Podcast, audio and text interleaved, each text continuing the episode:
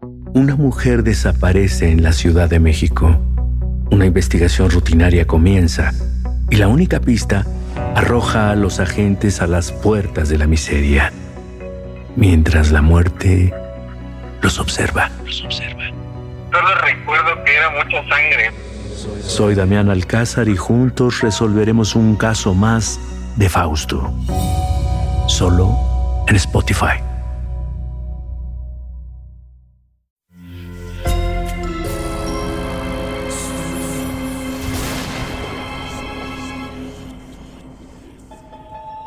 Portal Sonoro no se hace responsable de las visiones, pesadillas o encuentros cercanos del cuarto tipo que puedan suceder antes, durante o después de la experiencia. Para una experiencia sonora completa recomendamos audífonos para dejarte envolver por el mundo de dimensiones oscuras. Escucha bajo tu propio riesgo.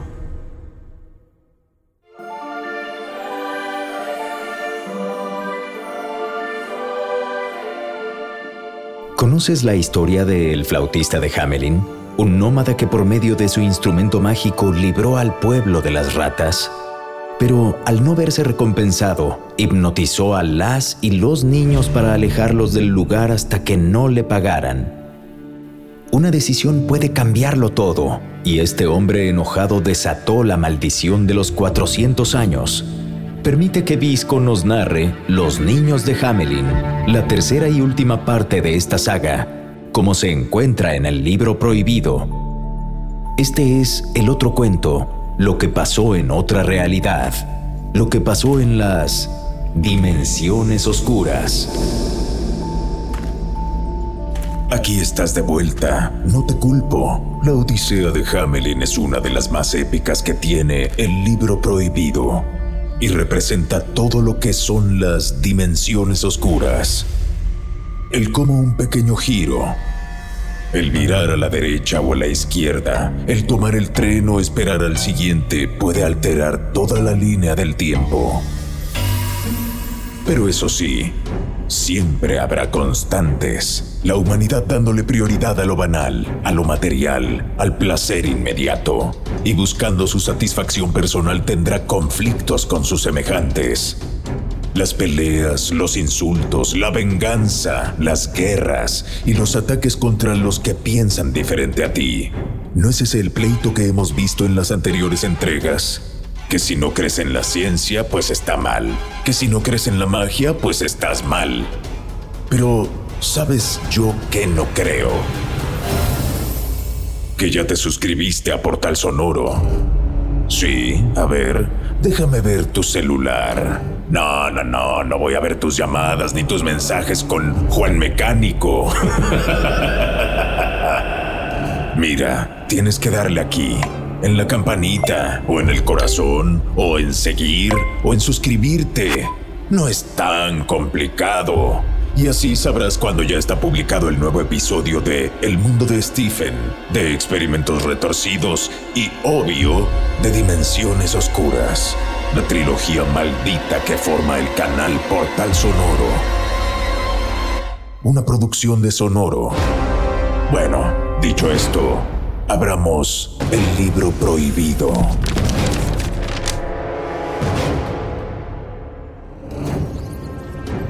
Érase una vez, hace mucho tiempo, un mundo que fue atacado por ratas y el progreso de la sociedad se alentó. Le siguieron las moscas provocando un ambiente inhóspito para la humanidad. Cuando invadieron las ranas, el futuro sufrió un revés. Entre cada plaga, 400 años. Y ahora nos encontramos en un ambiente desértico, árido, agresivo. No hay edificios, solo ruinas. Los caminos llenos de arena, tierra y piedras los recorren vehículos no motorizados, sino impulsados por pedales a través de la fuerza humana. Y a veces se apoyan con los pocos vientos que soplan. En los resquicios del suelo apenas si se asoman algunas plantitas, como la semillita que de chamaco ponías en algodón y un frasco de vidrio. La gente entraba a lo que alguna vez fueron supermercados para ver si corrían con suerte y encontraban algunos enlatados, o ya de pérdida una sopita de microondas. Ya ves que esas madres duran como mil décadas. y en lo que la humanidad escarbaba en la basura, se escuchó la melodía del apocalipsis. La cuarta y última plaga comenzó. Los perros siguieron siendo los animales de compañía por excelencia de los humanos. Fieles, cariñosos e inteligentes. Los que siempre caminaban a su lado. Los que también sufrieron para encontrar comida y techo. Pero cuando la infame tornada sonó en un mundo cuyos países dejaron de existir, se voltearon en contra de sus amos. Literalmente mordieron la mano que les dio de comer. Hombres y mujeres se defendieron como pudieron. El mano a mano, o debo decir, pata, era relativamente sencillo. Pero cuando dos o más canes te rodeaban, estabas perdido. Sus ataques eran coordinados, eran astutos y por lo general, el más gordo se te aventaba a los pies para derribarte. En el suelo, los colmillos hacían jirones la de por sí ropa roída de los humanos de este futuro podrido. Seguían los mordiscos, los jadeos, la baba abundante saliéndose por todos lados de sus hocicos. Lo más terrible es que no lo hacían por hambre o por coraje, lo hacían solo porque sí porque al igual que a los otros animales de las tres plagas anteriores, la flauta mágica los regresó al instinto más natural, primitivo, salvaje. El exterminio total ha llegado. Arrasen con todo. Esto se ha extendido demasiado y no pienso esperar otros 400 años. Dijo un hombre cuya voz ya reconoces para estas alturas. Caminaba por lo que hacía mucho tiempo fuera una autopista que acortaba la distancia de la ciudad a la playa. A los costados, autos abandonados, oxidados de tanto tiempo a la intemperie. En algunos asientos del copiloto, cadáveres de gente que quizás se quedó sin energía para seguir adelante ante la falta de comida. Como en otros tiempos, como en todas aquellas ocasiones, paseaba tranquilamente con su morral y su flauta mágica, disfrutando del nuevo caos que provocaba. Nada ni nadie le quitaban la sonrisa de la boca. Y al final solo quedaré yo. Y claro, la fauna que siempre ha quedado encantada por mi instrumento. Los animalitos no tienen la culpa, ¿verdad, pequeños? ¿Quiénes son los más bonitos? ¿Quiénes son? Bueno, bueno, basta de cariños. Sigamos con nuestros planes.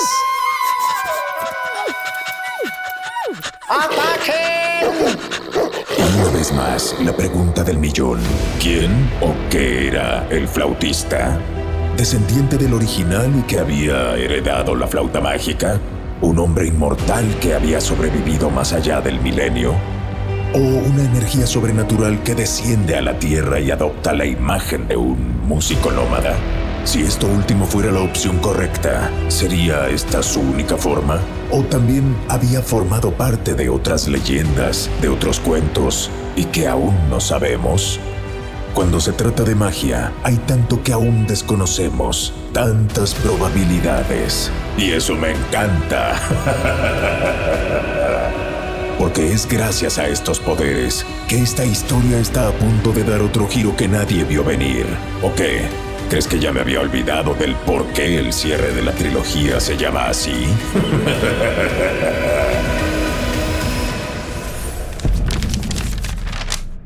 Viajemos a un lugar de la zona que hace muchos, pero muchos años se hizo llamar Alemania. Ahí recordemos el túnel enclavado en una montaña cercana al río Weser. Ya también te acordaste, ¿eh? Cuando la cuarta plaga inició, en simultáneo, pero sin que nadie lo supiera más que tú y yo, las piedras que tapaban la entrada de la gruta natural se vinieron abajo. Habían sido removidas una por una, tanto por pequeñas manos como por herramientas rudimentarias. Varios seres chiquitos salieron de la oscuridad del pasaje rocoso para darse su primer baño de vitamina D en mucho tiempo. El sol que les dio de frente provocó que se taparan los ojos y que su vista se tomara un par de minutos para acostumbrarse. La ropa que portaban estaba creada a partir de la piel de diferentes animales. Ellas y ellos eran los niños de Hamelin. Lo... Lo logramos. Después de todo este tiempo de escarbar y remover, derribamos la salida. Dijo la primera niña en salir del lugar. Le siguieron otros infantes de todos tamaños, edades y complexiones. Supuse que todo esto había cambiado, pero nunca me lo imaginé así. No hay nada. Nada. No había árboles, no había arbustos, como si una podadora gigante hubiera arrasado con todo. Ustedes cuatro, acompáñenme a explorar. Traigan las lanzas. Las y los demás vayan saliendo poco a poco. Bajen con cuidado por la ladera y ayuden al resto. La niña y el comité que la siguió apenas si reconocieron el río Weiser, completamente seco, pero era lo más similar que había a un camino, una guía que los llevara a otro lugar. Regresaron a la montaña y el grupo completo comenzó el éxodo. Hemos sobrevivido después de tantos años encerrados. Creo que acostumbrarnos a este nuevo exterior no representará problemas si nos mantenemos unidos como siempre. Sí, sí, ya sé lo que te estás preguntando. ¿Cómo carajos estaban vivos? Ahí voy, y vamos para atrás, al inicio. Hace rato te mencioné que la magia, al contrario de la ciencia, puede ser muy impredecible. Y recordarás que el primer flautista de Hamelin puso a las y los niños a dormir dentro de este túnel para dejarlos a su suerte. Para dejarlos morir, digámoslo como es. Y claro que durmieron y durmieron y durmieron. Tanto que entraron en un estado letárgico que les permitió no envejecer, no crecer, no necesitar ni agua ni comida, como si estuvieran hibernando por muchos siglos. Se había equivocado el flautista en su hechizo. ¿Podría este ser cometer errores de este tamaño? O quizás, solo quizás, la magia también busca un equilibrio dentro de sí misma y encontró la manera de contrarrestar el mal provocado por el nómada. Porque resulta ser que los niños de Hamelin también formaron parte de la maldición de los 400 años, pero desde otro punto de vista. Cuando llegó la segunda plaga, estos nenes despertaron fue el sonido su principal guía durante un tiempo, en lo que su vista se acostumbraba a la muy densa oscuridad del lugar. Entre voces se reconocieron poco a poco. Todas y todos habían jugado mano a mano en aquel pueblo de no tantos habitantes, y precisamente su último recuerdo era haber escuchado a la flauta mágica, seguir a un hombre desconocido y salir de sus hogares en Hamelin.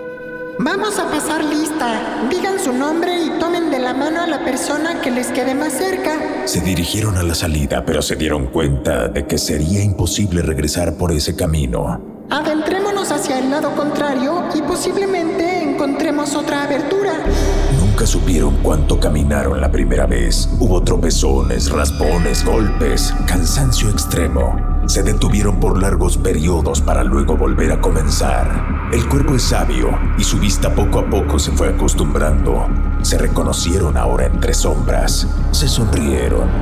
Cuando localizaban agua escurriendo por las paredes de la inmensidad de aquel lugar, reponían energías y la dosificaban para no morir de sed. ¿Se acuerdan cuando en las noches de la nueva cosecha prendíamos fogatas? Intentemos hacer fuego. ¿Qué crees? Que lo lograron y con el fuego se dieron cuenta de que no estaban solos. Y ni modo, si querían sobrevivir había que comer de todo, y en serio digo de todo. Era mejor que no vieran al 100% su alimento. Roedores alados, roedores de tierra. Al principio los atraparon con sus manitas y era frustrante cuando un ejemplar se les escapaba, por lo cual pronto aprendieron a hacer armas, lanzas, cuchillos, con las piedras a su alrededor y con algunos residuos de ramas de todo tipo que animales en otros tiempos habrían llevado para crear nidos o que simplemente el viento arrastró y arrastró hasta allá cuando la entrada del lugar estuvo abierta. Y así pasaron 400 años y nuevos sentimientos e impulsos invadieron a las y niños de Hamelin. Podríamos llamarlo un segundo despertar. Cada vez hicieron herramientas más sofisticadas, tuvieron encuentros con otro tipo de animales. ¿Será que mientras la tercera plaga ocurría en el exterior, estos buscaron refugio en interiores, como en el caso de esta montaña? Pues por lo menos ya le variamos al menú, ¿no?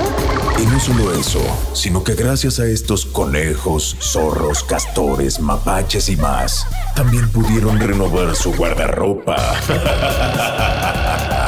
Porque aquella vestimenta con la que habían salido de su casa hacía tantos años, literal se les estaba desintegrando en las manos.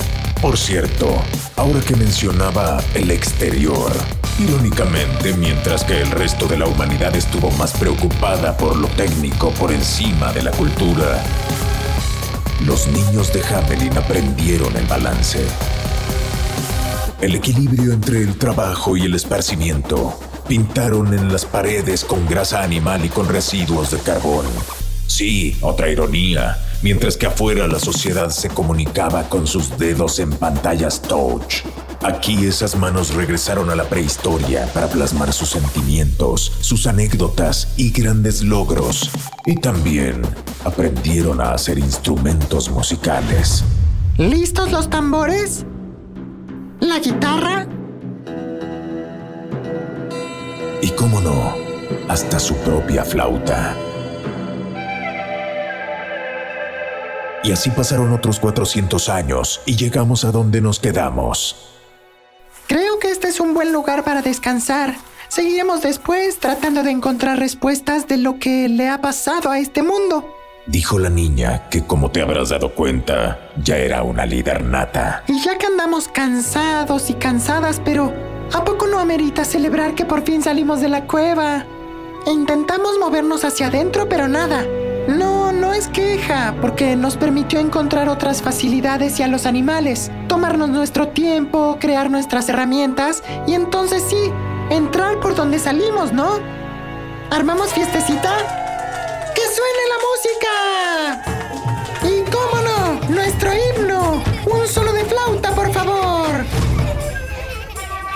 Fue una noche de celebración, pero a cientos de kilómetros de ahí se sintió esta buena vibra, literal, ¿Qué es esto que percibo? dijo el flautista. ¿Música? ¿Quién en este mundo donde apenas si hay gente está tocando música? Eso no puede ser. Y como por arte de magia, el flautista tomó su instrumento y entonó una melodía especial. Una melodía que lo hizo desaparecer y aparecer cerca del otrora pueblo de Hamelin. Porque pues, tú y yo sabemos que una flauta también sirve para teletransportarte. Por fin sabemos cómo le hacía para siempre estar en el momento correcto, en el lugar correcto. Pero mira nada más a quién tenemos aquí. Dijo el flautista al aparecer frente a las y los niños de Hamelin. ¿Cómo es que ustedes están vivos? ¿Tú? ¿Cómo es que tú estés vivo?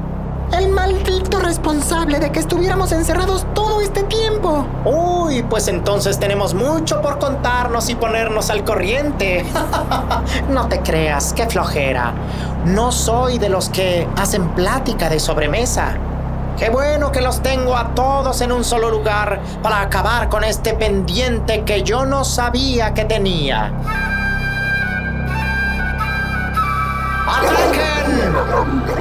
En cuanto sonó la melodía, una jauría se hizo presente y se abalanzaron sobre los infantes.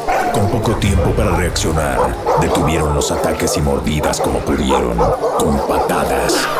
Con sus armas y herramientas, ambos bandos se llevaron heridas, pero fueron los humanitos los que comprendieron que la violencia no se detiene con más violencia. Contrarrestaron en el mismo juego que el flautista. Con música. La mayoría de los canes se tranquilizaron. El más salvaje encaró a la niña. Un líder siempre reconocerá a otro líder y buscará el desafío. Tranquilo, no te voy a hacer nada. Ven, huéleme. Tengo miedo. Tú tampoco debes tenerlo. La nobleza y la inocencia son intrínsecas de las y los niños.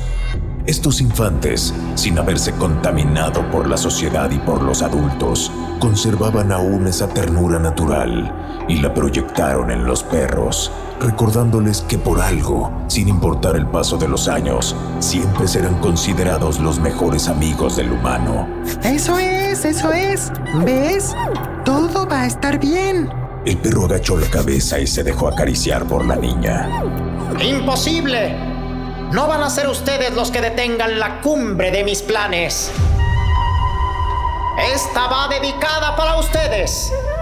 Poco a poco, niñas y niños entraron en trance, un déjà vu a aquel momento en el que el flautista los sacó de sus casas.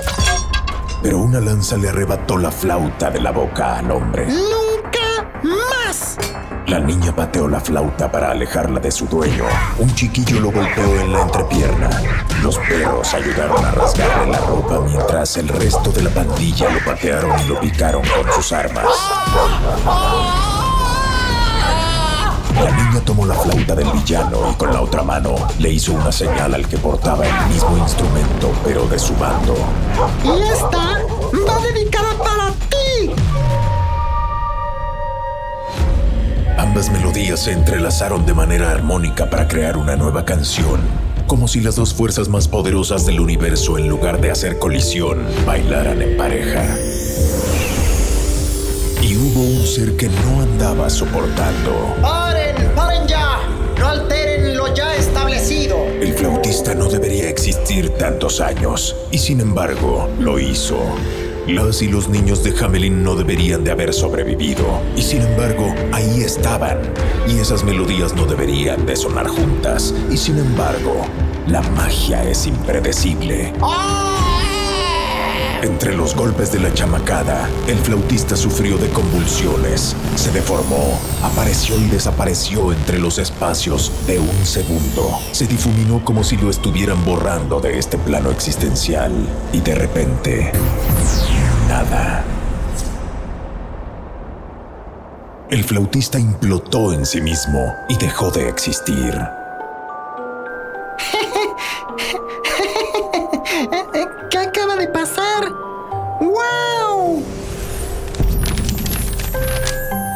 ¿Quiénes somos nosotros para rechazar que la misma magia que había conservado a las y los niños de Hamelin también había dotado de dones especiales a su flauta y sus melodías? ¿Quiénes somos nosotros para desacreditar que ellos también podían hacer música especial? Por fin el mundo gozaba de una nueva época, el resurgimiento de la magia y las artes. Y sería este mismo grupo el que se encargaría del balance, de no cometer el mismo error y que ahora fuera la ciencia la que se dejara a un lado. Porque trabajando al unísono, bailando en pareja, sería como reconstruirían al planeta y la sociedad. Y quizás te estés preguntando, ¿quiénes somos nosotros para asegurarnos de que el flautista no regresaría en otros 400 años? Bueno, mira, eso ni el libro prohibido te lo puede decir. Porque si quisieras que recopilase otros cuatro siglos, pues sería tan grueso como el padrón electoral de China. Hasta aquí la gran saga de Hamelin. No me vayas a salir con que ahora quieres precuela y reboot y serie animada. y antes de irte, Acuérdate de suscribirte a Portal Sonoro para que recibas una notificación cada que subamos un nuevo episodio de Dimensiones Oscuras. Y si no has escuchado a los otros podcasts de Portal Sonoro, El Mundo de Stephen y Experimentos Retorcidos, visítalos. No te arrepentirás. ¿O sí? No me hago responsable de que se te junten todos en una gran pesadilla. Déjanos un comentario a tu salida de este frío lugar y te espero en la próxima entrega de Dimensiones Oscuras.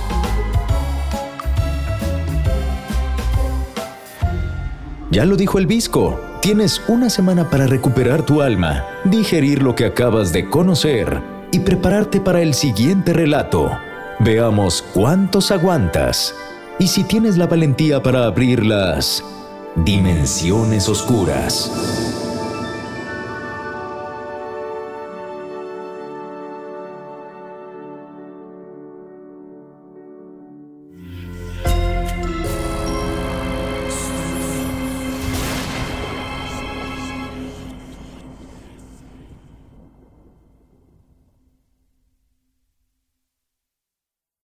Una mujer desaparece en la Ciudad de México.